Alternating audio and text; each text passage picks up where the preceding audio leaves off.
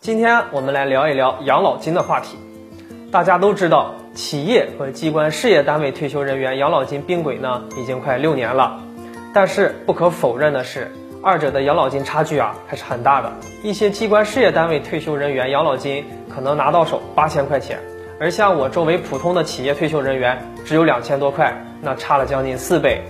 很多人就会疑问了，为什么养老金都并轨了，那还是有这么大差距呢？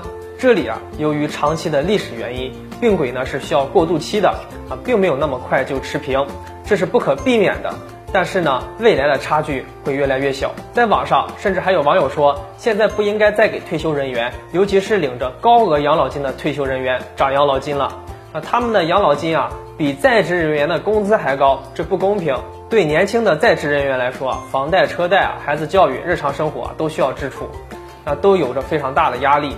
而老年人本来生活负担就小，没有那么多的消费，生病了有医保，那出门坐公交也是免费的，去很多景点那都是免费的。那有的网友就说了，高额的养老金只会滋生出更多的啃老一族，对经济消费呢也没有太大的帮助。与其给老人涨退休金，那不如给年轻人涨工资，而且还能拉动内需，促进消费，有利于经济的发展。对于这个问题，那退休人员肯定是不答应的。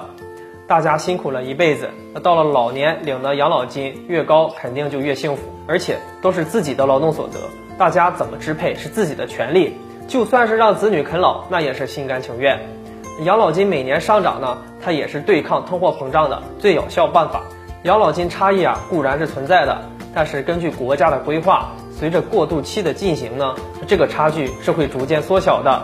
而且，毕竟拿高养老金的退休人员呢是占少数的。那全国各地养老金水平是不一样的，绝大多数地区平均养老金都在三千多元的水平，那还是算相对公平的。对于老年人如何使用自己的养老金呢？那这也是他们的权利。而且老年服务相关产业现在也在逐渐的兴起和壮大，很多适合老年人的消费也拉动了经济的发展，大家也不必担心老年人的钱消费不出去。最关键的是，我们要自己努力赚钱，而不是盯着老人的养老金眼红。国家每年给老人涨养老金，体现了我们爱老的传统。谁都会有老去的一天，那关爱现在的老年人，就是关爱我们未来的自己。不知道大家对养老金有何看法呢？